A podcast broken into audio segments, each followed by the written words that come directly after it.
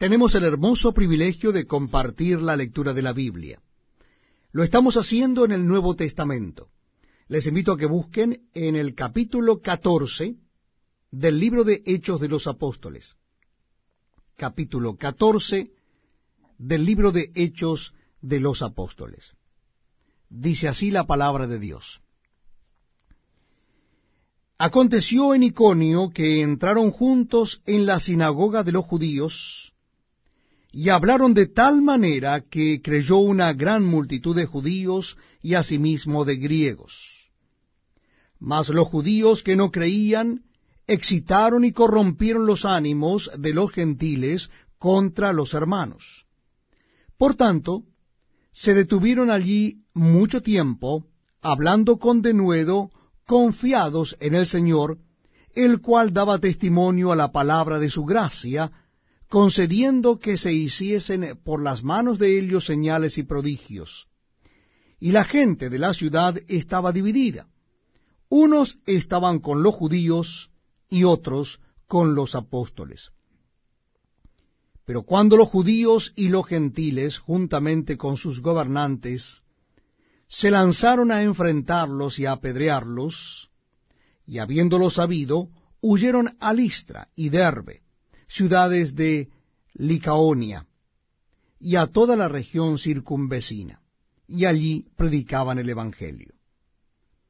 Y cierto hombre de Listra estaba sentado, imposibilitado de los pies, cojo de nacimiento, que jamás había andado.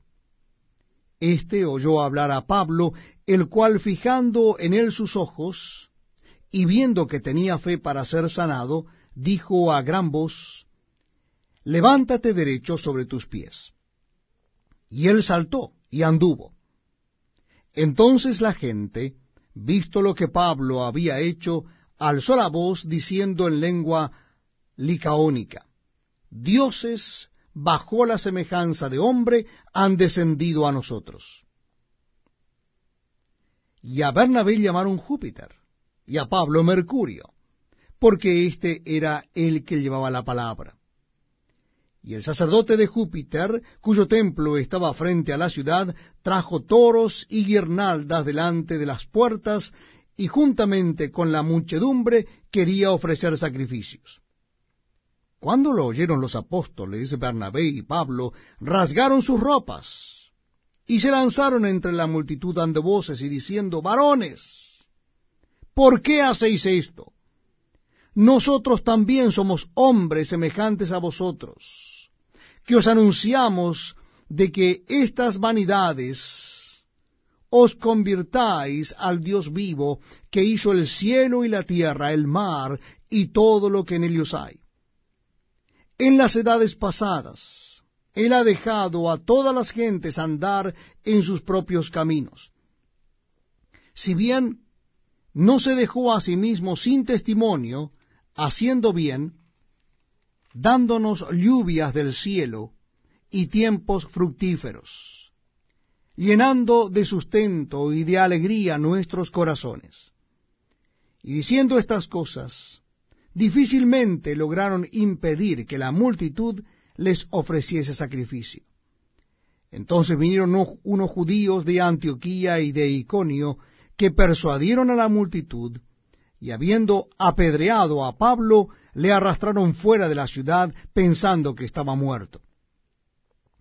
Pero rodeándole los discípulos, se levantó y entró en la ciudad, y al día siguiente salió con Bernabé para Derbe.